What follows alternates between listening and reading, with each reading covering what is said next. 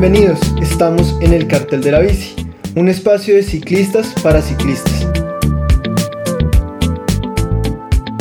Bienvenidos amigos del Cartel de la Bici. Volvió el ciclismo. No solo nos referimos a las carreras internacionales, a todo lo que ha sucedido en el Tour de la Provence, en el Tour de los Alpes Marítimos o en el Tour de los Emiratos Árabes Unidos. También nos referimos al ciclismo local. Estamos muy felices de volver a ustedes, nuestros oyentes. Les agradecemos por todo el apoyo en la temporada pasada y no duden en que tendremos más material para ustedes este año.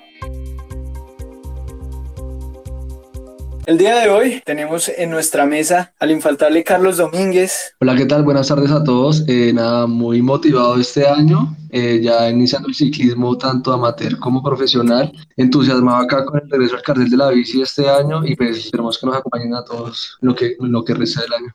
También tenemos a Alexis Daza. Hola, ¿qué tal? Bienvenidos una vez más al Cartel de la Bici. Eh, vamos a tener una serie de, de podcasts, de episodios centrados en lo que es la acumulación de los eventos deportivos. ¿Cómo va a ser ahora la modificación en el calendario UCI para todas las carreras que se vienen? Y finalmente a Andrés Roballo. Hola a toda la audiencia del Cartel de la Bici, muy felices de estar nuevamente con ustedes y también muy emocionados sobre lo que viene con esta nueva temporada de ciclismo y Felipe Zuluaga, nuestra voz comercial. Hola, ¿qué tal a todos? Bienvenidos a un episodio más del Cartel de la Bici. Muchas gracias por estarnos escuchando. La cuestión del COVID innegablemente sigue influyendo mucho en todas nuestras vidas, ¿no? Recuerdo que, que, hace un año más o menos que comenzó el podcast, decía yo especialmente que esto era una, una gripita, ¿no? ¿no? ¿no? sé si ustedes también recuerden eso, que, que hablábamos, que, que, cómo iban a recortar el calendario, qué tal, que no iba a suceder nada de estas cosas, pero pues al día de hoy vemos que hay muchas carreras de inicio de año que han sido canceladas, no solo internacionalmente, sino también localmente, ¿no? Tristemente, por ejemplo, Tour Colombia ya no se va a realizar, ¿no? Que me parece muy triste porque era una ventana para, para Colombia para mostrarse, porque lo que vimos hace un año en el Berjón fue, fue espectacular, no sé, no sé si tal vez ustedes lo recuerdan. Sí, claro, y pues nada, esa gripita pues se agravó un poco, al parecer. y pues sí recuerdo ese día, varios estuvimos acá, también que subían muy duro, Richard Carapaz tirando, jalando, entonces creo que sí, sí extrañé bastante que hicieran el Tour Colombia este año, porque estaba motivado a verlo, hasta ir hasta donde lo fueran a hacer. Entonces, pero pues ya con el ciclismo acá en televisión, pues ya me conformo porque ya con esta pandemia pues fue muy larga y muy tediosa y, ya, ya estamos activos otra vez. También hay que aclarar que por la misma pandemia, por el COVID y demás, pues no solamente se cancela en Colombia en la igual, sino que también se cancela en Sudamérica la reconocida Vuelta a San Juan. Entonces, pues estas son vueltas que son al inicio de temporada y que muchos equipos viajan para prepararlas. Entonces, eh, bueno, digamos que es demasiado atípico. Se vienen ahora un calendario muy apretado y yo creo que va a haber una rivalidad dentro de los equipos World Tour para mirar cómo se distribuyen, quién va a correr la vuelta, quién va a correr el Tour. Entonces, está interesante cómo va a, es, es bastante cierto digamos, que por ejemplo, cuando empezó todo el tema de la, de la pandemia, se escuchó que cancelaban muchas, muchas carreras, pues uno quedó como con ese sinsabor porque estaba esperando y mucha, digamos que de lo que se vio, impulsó mucho el ciclismo tanto a nivel Colombia como, como en el mundo. Pero digamos que acá lo del Tour Colombia mm, sí afecta, pero, pero bueno, ya por lo menos sabemos que tenemos ya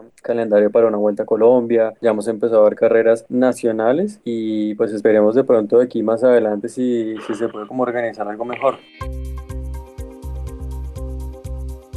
Interesantemente, y, y obviamente va en contra de las reglas de la, de la UCI. Las carreras nuestras locales, lo que llamaría el famoso Miguel Pinzón los piratazos, no se han terminado, ¿no? No sé si tal vez nuestros oyentes se han percatado, el cartel de la bici estaba muy presente en el famoso canoazo o, o viernes de canoas que sucede en, esta, en este sitio del municipio de Soacha. Hemos estado allí muy presentes, se ha visto mucho nivel e interesantemente están yendo muchos profesionales o muchos más de los que solían ir, ¿no? Estamos viendo que va Esteban Chávez acompañado de un corredor eh, de un equipo procontinental como lo es el Trinity, va pues su hermano Brian y, no solo él, sino varios de, la escena local que han mostrado que, que el ciclismo está más vivo que nunca en Colombia. ¿Ustedes piensan que está bien que estemos celebrando y haciendo estas carreras en este momento?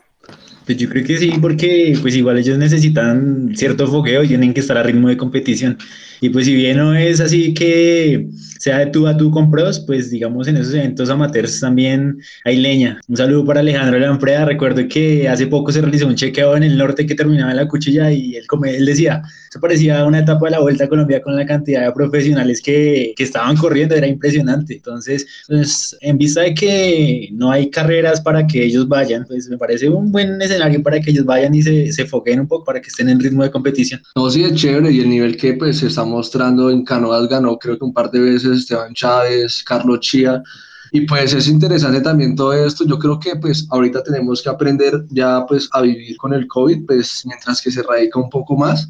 Entonces pues yo creo que ya, ya es el momento de iniciar tanto eh, la actividad amateur como profesional y pues ya se está viendo que el nivel está bastante alto, como que volvieron con todo y se están dando muy duro, tanto en, el nivel amateur se están dando demasiado duro, lo hemos visto también en las salidas que hacen los jueves a, al vino, los de 5 y 20 que van demasiado duro. Y también ahorita hubo una carrera de estudiantes en hacia Chocontá, entonces está bastante, bastante chévere el fogueo. Bueno, la verdad yo sí estoy como un poco más bien en contra de este tema, sí, yo sé que mucha gente de pronto eh, está porque claro, empiezan las carreras, empieza eh, la leña, empiezan a correr y todo eso. Pero entonces esto, así como incentivo, hay muchas personas que, que están saliendo y no tienen como ciertas eh, medidas tanto de bioseguridad como de protección. Es decir, así como puede salir una carrera que sale en élite, y uno dice, bueno, ellos se entrenan, se cuidan, todo esto. También hay de pronto una que otra carrerita que están ahí armando, que están haciendo y son gente que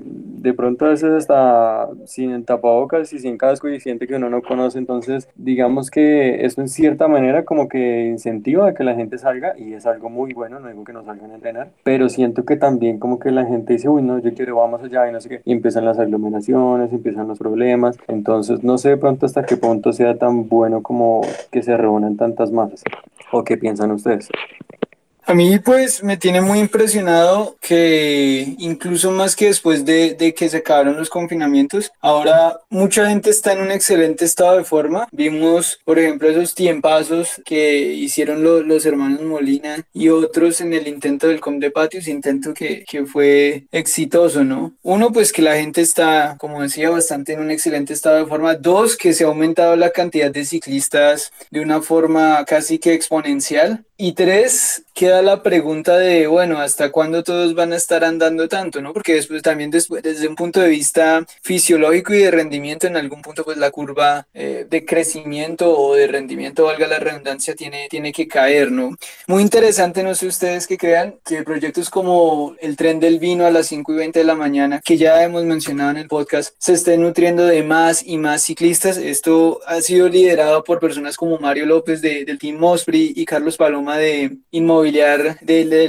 inmobiliaria de Ficar. También tenemos eh, lo que ha sido el tren de la sabana, de algunas personas del norte que, que, no está muy claro quién es el líder, ¿no? Porque siempre van muchas personas y en fin. Y tenemos también eh, lo que es el martes de Valstoale, que sale a las 4 y 50 de la mañana de los héroes. Esto se está volviendo en un semillero de, de gente que, que sale, que, que se divierte, pero la pregunta, la pregunta es, eh, y, lo repito, ¿ustedes consideran en especial Andrés, Carlos, Alexis, que está bien eh, que en medio de toda esta situación sigamos o, estemos haciendo esto? Porque no estamos hablando de, lotes de, de, 10 o 15 personas, ¿no? Son, son lotes de unas 100 personas, 80 personas, bastante grandes.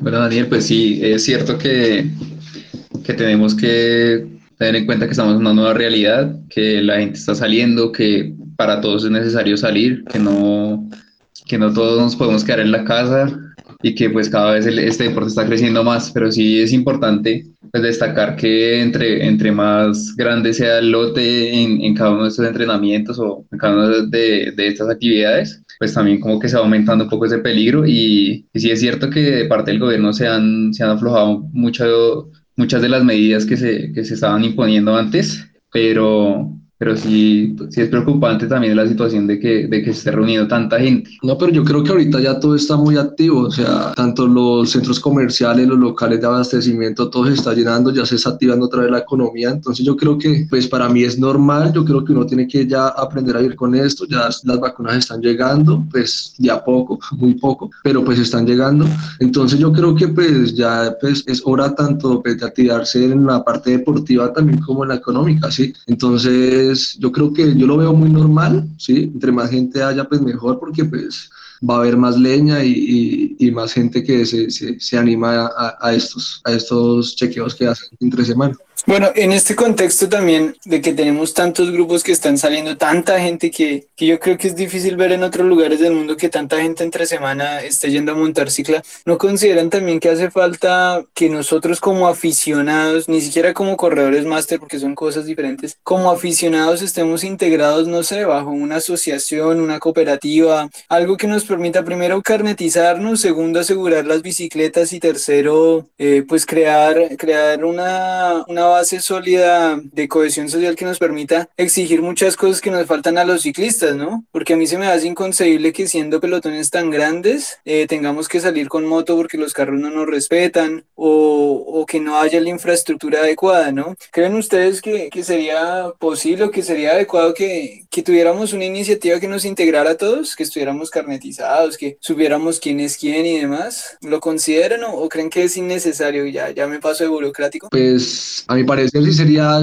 prudente hacerlo y pues más allá de que pues han habido muchos robos tanto en el norte pues en todo lado ha habido mucho robo y ya la digamos que la afición ciclista a nivel deportivo ha crecido demasiado acá en Bogotá. Entonces, pues yo creo que sí sería pertinente porque pues uno no sabe quién tiene al lado, de pronto alguien que le quiera hacer la milenaria a uno o cosas así.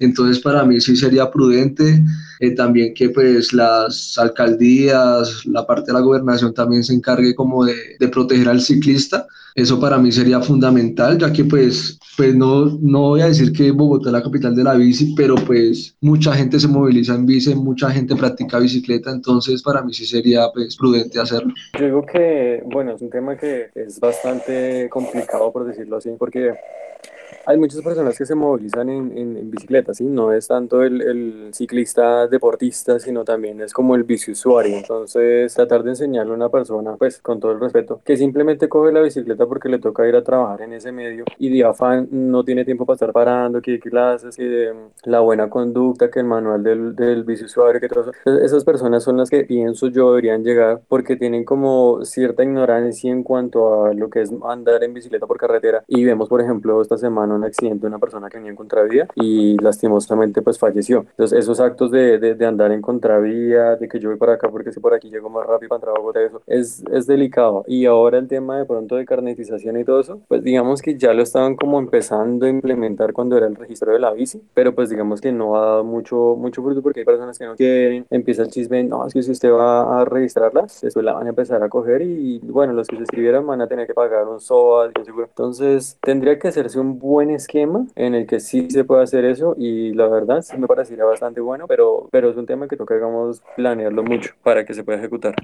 No, por otro lado, sí es pertinente, pertinente, que se fortalezcan las políticas públicas ante un mercado creciente del ciclismo amateur, como, como ya mencionaba Carlos, y que se fortalezca también la parte de infraestructura y de que vaya muy de la mano con ese crecimiento porque si crece de una parte, el, el, mercado también está muy grande y no, no ha parado en, en, en, ninguno de estos meses de la pandemia. Y ahí también pues, se, está, se está recaudando gran cantidad de impuestos, que para nadie es un secreto que, que el ciclismo es, es uno de los mayores eh, pues, aportantes a, to, a, toda esta parte de, de, impuestos y pues también tiene que ir de la mano de las políticas públicas, o sea, así como, como se aportan impuestos, que también se fortalezca toda la parte de infraestructura y de apoyo para lo que realmente estamos necesitando como afición. Bueno amigos, queda la discusión servida. Quisiéramos saber si ustedes han tenido el gusto, el placer de atender a uno de estas grupetas que sale de nuestra ciudad entre semana, si lo han hecho, qué creen que se podría mejorar, cuál ha sido su experiencia y en general qué les parece. También nos gustaría saber si ustedes están de acuerdo con la creación de una asociación de ciclistas amateur, más allá de lo que ya existe, que es una liga que no está muy bien articulada con, con, con realmente la realidad y la, y la base de ciclistas que hay actualmente aficionados, ¿no? Bueno, muchachos, hay otra pregunta de algo que sucedió en este mes de febrero muy importante que me lleva al siguiente tema y es salió la ley 2083 de febrero de 2021. Es una ley que modifica el Código Penal colombiano y pues que básicamente aprueba cárcel y una multa para quienes suministran sustancias dopantes a deportistas. Con esto pues haremos después un programa un poco más especializado, hablaremos con ustedes en vivo sobre el tema. Primero que quede claro que uno mismo se puede suministrar una, una sustancia, entonces pues el deportista que lo hace individualmente y el deportista que lo recibe su entrenador, ambos son criminales y, y, eso ya está claro. Es decir, ahora hoy en día una persona que a partir de esta ley se ha comprobado que se dopó, podemos decir que es un criminal, que es algo que yo quiero que quede muy claro, muchachos y, y, y audiencia. No podemos tolerar más este tipo de personas que se dedican a hacer trampa, que dañan la imagen de un deporte que ha sido muy maltratado. Y mi pregunta es la siguiente, teniendo en cuenta esta ley, nosotros debemos ahora permitir en las competencias amateur, como sucedió este fin de semana, y no quiero mencionar la competencia, que corran personas que han tenido resultados adversos en resultados de dopaje ante la UCI y que además de ello han sido sancionados. ¿Ustedes creen que debemos dejarlos correr en nuestras competiciones de aficionados amateur? Bueno, yo creo que si digamos una persona que ha sancionado por X cantidad de tiempo debería hacerlo eh, como general, es decir, tanto carreras de pronto como amateur o cosas así. De pronto en los chequeos no sé cómo manejarán el tema, pero yo creo que pues eh, si uno sabe que esa persona ya tiene como ese antecedente, pues de pronto, o sea, que como ese sin sabor, ¿sí? como esa desconfianza cuando uno de pronto lo ve que ya, ya pasó un tiempo. Así de pronto, bueno, listo, ya pasó, lo dejó de utilizar, pero hay gente que empieza a criticar, como, uy, es que ese fue el de las cosas que se, se, se, dopó, eh, de pronto para esta carrera también ganó porque se dopó. Entonces, yo creo que sí lo deberían tratar de controlar un poco como más en ese tema y que fuera una sanción general y no específico como para ciertas carreras. Pero por otra parte, yo, hay, hay como dos, dos, dos posturas que podrían salir de ahí. La primera es que, pues sí, que, que, que no se debe permitir de ninguna forma que una persona que haya pues, salido con un resultado adverso ante, ante alguna prueba antidopaje eh, participe en una, en una de las de una de las competencias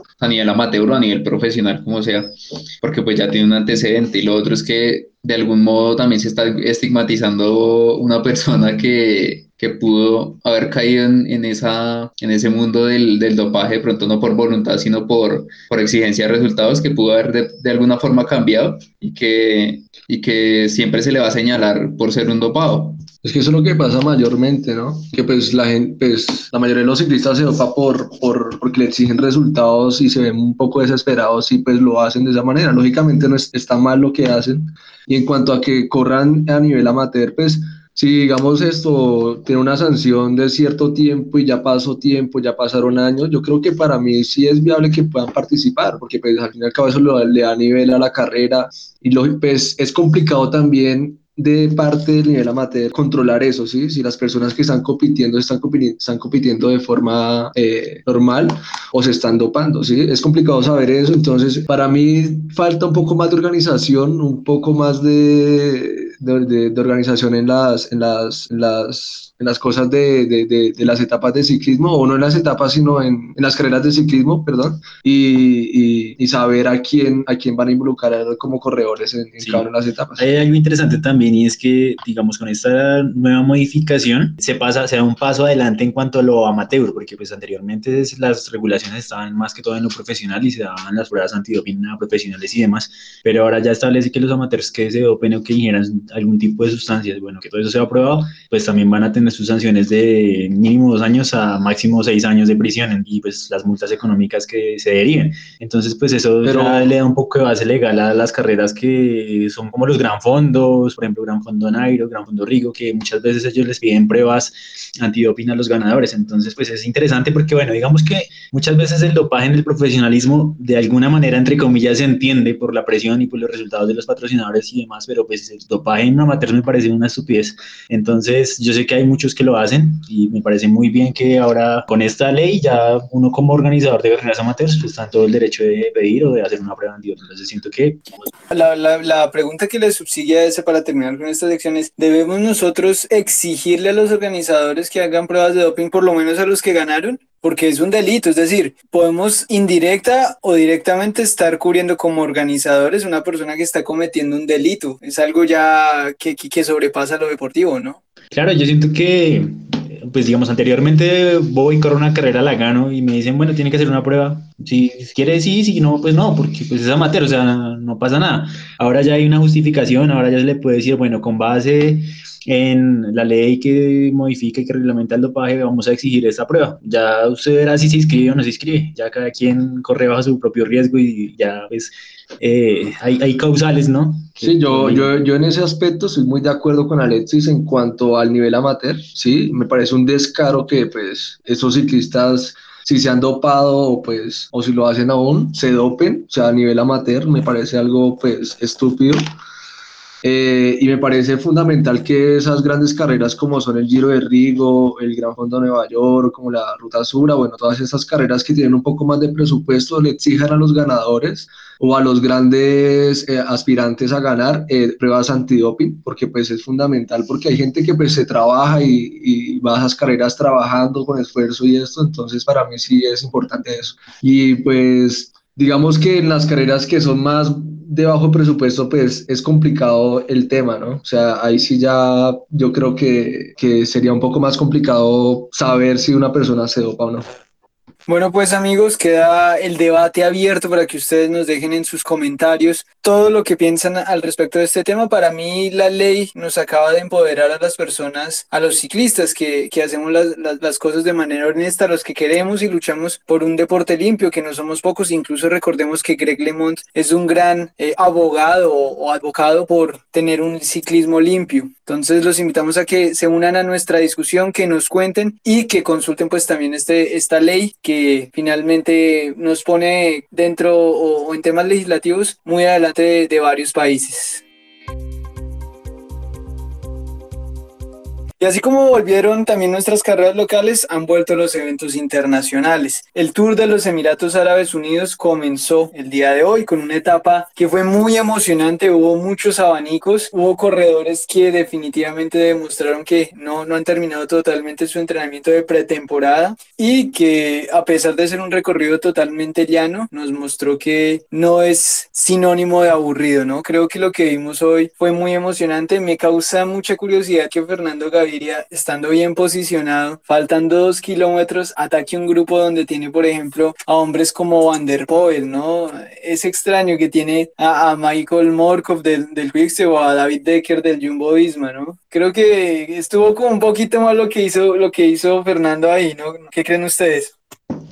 Daniel, a mí no me parece que estuvo del todo mal. De pronto, por las mismas razones que estaban, que estaban esos hombres tan fuertes y que de pronto él sabía que no tenía el estado de forma para vencerlos al sprint, que haya decidido gastar el cartucho en esos dos últimos kilómetros. Pero eso fue un cartuchito, porque ese ataque fue muy, en menos de que de 20 segundos lo volvieron a coger. Yo creo que debió esperar y al menos lograr un tercer puesto o algo así, porque pues también ese ataque me pareció muy de la nada, muy a ver qué pasaba, pero pues ya faltaba solo un kilómetro, o sea, esperar, debía esperar solo un kilómetro para poder lanzar el sprint. Tenía Richese, que es el mejor lanzador en el sprint, entonces pues para mí sí fue algo erróneo de, de Fernando. Pero bueno, digamos que viene de una lesión, viene de, de una lesión, no, perdón, de, dos COVID. de, dos, de dos contagios por COVID, entonces eh, ya queda más etapas llanas, unas etapas sin duda emocionantes. Uno siempre dice etapa llana, eso van todos en lotecito y faltando 100 metros salen los sprinters, pero vemos que el viento está colocando unas etapas verdaderamente emocionantes. Hoy vimos que el viento generó abanicos y en los abanicos los que llegaron primero le sacaron 8 minutos de ventaja a los, a los que llegaron después. Entonces, seguramente ahorita hay bastante viento y todavía quedan unas etapas para ver la estrategia. Vemos también a un Matthew Van Der Poel eh, que viene de ser el campeón mundial en ciclocross, viene con masa muscular, con kilos de más en masa muscular y que hacer esa transición a ruta es complicado, pero aún así lo vemos bastante fuerte, o sea, tiene demasiada potencia y bueno. A mí, me, a mí me sorprende bastante Matthew Van Der Poel, o sea, venir de toda la temporada de ciclocross que es desde que noviembre, diciembre y ahorita estamos en febrero y aún a, a, ese nivel de competición me parece algo fuera de lo normal y pues digamos lo que también está haciendo Van Aert no vino porque está bajando esos kilos Ajá. de masa que se ganaron Sí, no, e, esa es una, es una cuestión que habían mencionado mucho mucho y es que ellos, bueno, corrieron y todo, pero eh, hay que recordar que vinieron más pesados, pues porque el ciclocross, al, al igual que, que, el ciclomontañismo, exige que uno tenga un poco más de masa muscular, ¿no? Yo creo que eso también le ayudó mucho a Van der Poel a ganar el día de hoy contra los mejores sprinters que, que había, ¿no? Que, que obviamente se ve un tipo que, que, es más fuerte, que desarrolla más potencia y sin duda eso, eso lo ayuda. Ahora, quién sabe cómo le vaya a ir en las dos etapas que, que terminan subiendo este Tour de los Emiratos, porque pues sí, está muy fuerte en el plano, pero, pero en la media montaña y la montaña inclinada, ¿cómo le irá a ir? ¿Qué piensan ustedes? Vamos a ver, mañana es una etapa de 13 kilómetros en un circuito al lado del mar con bastante viento y va a ser la crono. Es una crono completamente llana, entonces seguramente ahí ya se definirán los favoritos. Eh, la montaña, ahí la, la etapa reina creo que es de más o menos 6 kilómetros. No, yo creo que ahí no tiene nada que hacer Macho Van Der Poel. Ahí ya, eh, digamos que entre los que llegaron en el grupo que llegó y está, está Pogachar, está Dan Yates, que son, digamos, de los favoritos para ganarlo. Joao Almeida, han sacado. El chico Joao Almeida, que también hizo una crono el año pasado en el Giro, eh, que se disputó creo que en septiembre o agosto, que también una crono como similar de un prólogo, casi un prólogo, eh, y pues ganó, ah no, ganó Filippo Gana, pero pues Joao Almeida creo que fue segundo en esa, en esa crono, entonces yo creo que mañana también es un favorito para ganar esa etapa y de pronto ponerse de líder eh, en el Tour de UAE. También por otro lado, olvidamos a Damiano Caruso y yo creo que también con esta, con, con esta etapa pues que es, es, la primera, para pesar de pronto de muchos, ya vimos sepultadas las ilusiones de ganar este tour o, o de ver demostraciones por parte de, de, grandes contendientes como Iván Sosa que tenía mucha ilusión sobre, sobre este tour UAE y, y también por Chris, Chris Froome. Yo quería ver a Chris Froome, quería ver cómo estaba, pero esperemos que mañana pues llegue su momento y, y, la logre sacar del estadio. Pero pues bueno, ahí está Felipe Gana, que pues es el mejor contrarrelojista actualmente. Muy rápidamente, ¿ustedes creen que esta temporada Chris Froome en un equipo diferente va a volver a ser el mismo de antes? ¿Qué creen ustedes? Uy, yo quiero, más que crea, yo quiero que sea a nivel de antes. Yo sé que va a ser muy difícil, pero ese man es o sea, sobre, sobrehumano. Ese man ahorita en California estaba haciendo jornadas de entrenamiento de nueve horas, estaba haciendo fortalecimiento en gimnasio, con fisioterapia, fortaleciendo las piernas y en las tardes estaba haciendo ciclismo. Lo que tiene Chris Froome es cabeza, que tiene mente y yo creo que pues y... ahorita está haciendo todo lo posible para volver otra vez al nivel que tenía. Yo también lo quiero, pues porque da espectáculo, porque ya hay muchachos que pues le pueden seguir el paso a él como él lo tenía antes. Entonces pues yo estoy motivado a que, a que vuelva. La motivación de él, con lo que él sueña cada vez que se levanta de la cama es con su quinto Tour de Francia. Eso es lo que lo mueve, lo que lo motiva. Entonces, vamos a ver, yo quiero, es de los mejores ciclistas que, que, que, considero. Entonces, bueno, esperemos a ver cómo le va ahorita iniciando temporada. Seguramente va a ir afinando, teniendo en mente el Tour y no lo vamos a ver tan fuerte, pero bueno, solo la, solo la carrera lo dirá. Bueno, también tuvimos este fin de semana el Tour de los Alpes Marítimos, que el año pasado ganó Nairo Quintana. Este año, pues, hoy se vio un Nairo mmm, con, digamos que con unas buenas piernas, sí, moviéndose con los favoritos, pero no se mostró tanto. Eh, un, un, muy valiente eh, Gianluca Brambila, que se fugó y le logró recortar a Michael Woods, que ganó el día de ayer, la diferencia, la diferencia que tenía y pues se queda con la carrera. También se me hace muy interesante que Teo Guggenhardt estuvo muy fuerte en esta carrera persiguiendo a Brambila, pero pues, al final no lo, lograron, ¿no? ¿Ustedes tuvieron la oportunidad de ver a Nairo Quintana?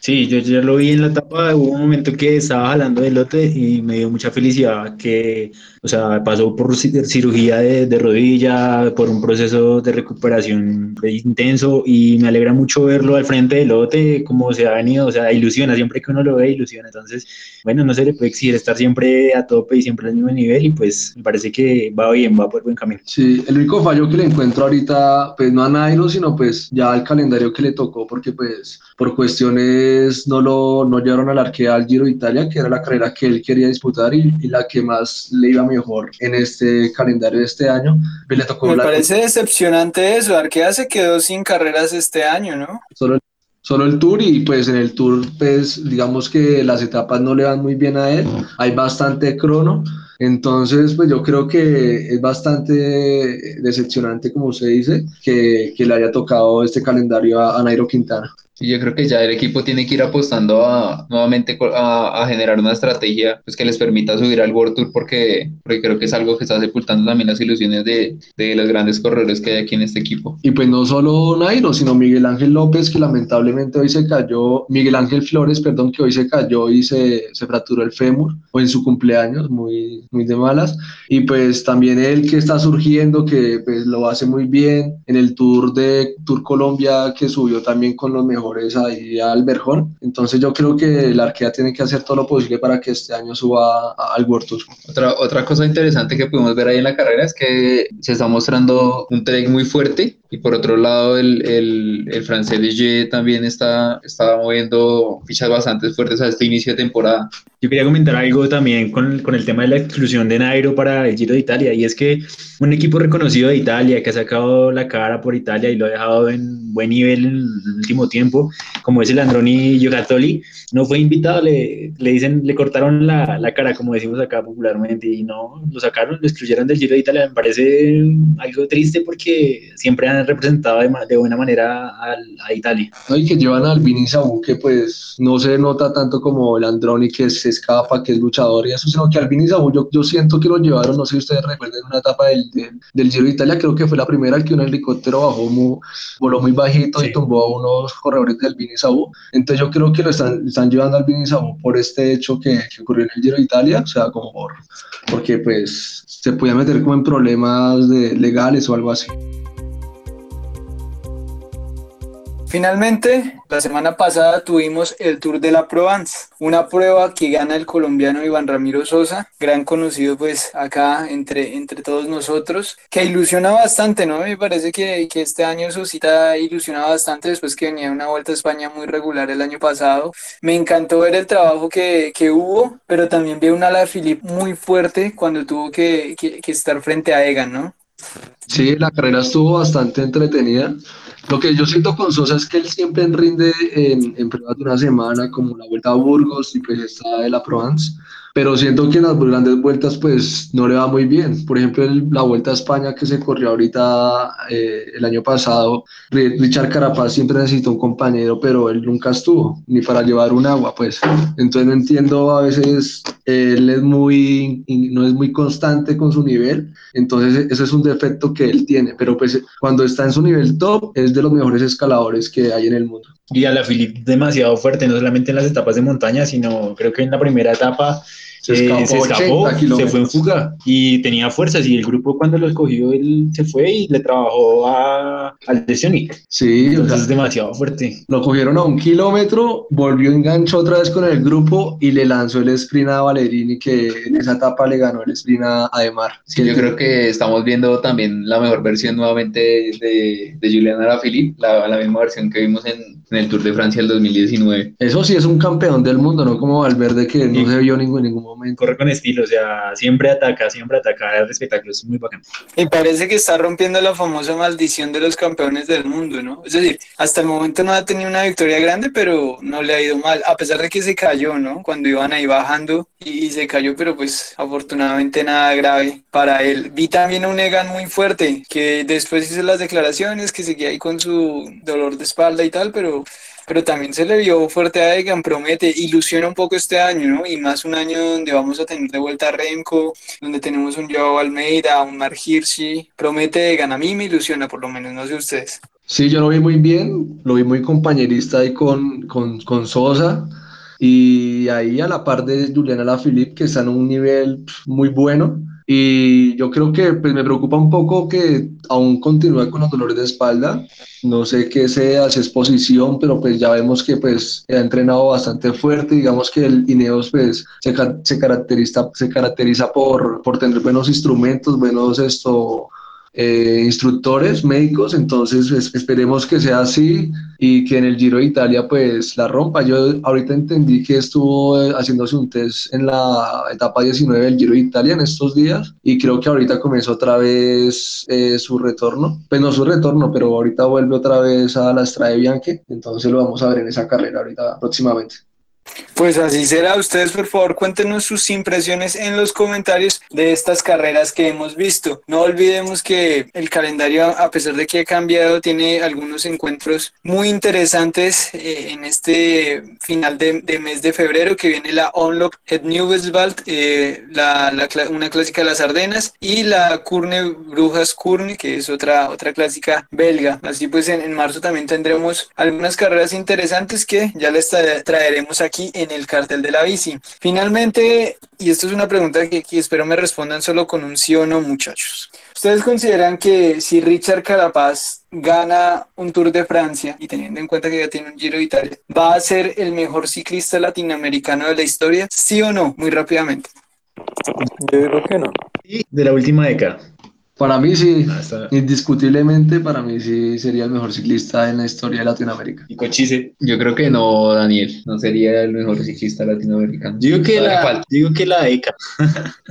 Bueno, muchachos, esta pregunta la trataremos un poco más a fondo en nuestro siguiente programa. A todos nuestros escuchas, muchísimas gracias por estar presentes, por no abandonarnos, por ser siempre firmes y no duden que el cartel de la bici, que sí está un poco inactivo, que estábamos eh, también nosotros un poco de vacaciones porque tenemos muchas obligaciones mucho más allá de, de traerles a ustedes este contenido. Volvemos más fuertes y aquí estamos. Por favor, no olviden comentarnos, etiquetarnos en sus publicaciones e interactuar con nosotros en todas las redes sociales tendremos cosas muy interesantes y queremos que todos ustedes se beneficien de ellos. Carlos, Alexis, Andrés y Felipe, muchísimas gracias muchachos. Un abrazo. Muchas gracias. Muchas gracias y hasta una próxima. Gracias a todos eh, y nada, que excelente que estemos volviendo de nuevo y los esperamos en la próxima, en el próximo podcast. Gracias a todos por escucharnos en este nuevo capítulo del Cartel de la Bici. Gracias a todos y recuerden que volveremos con muchos más. Agradecimiento especial a Cristian Chacón Tigma Cycling y la familia López Alvarado. Recuerden seguirnos en Facebook e Instagram como El Cartel de la Bici y escuchar nuestros capítulos en Spotify y YouTube, donde pueden suscribirse y dar clic a la campanita. ¡Vamos por más!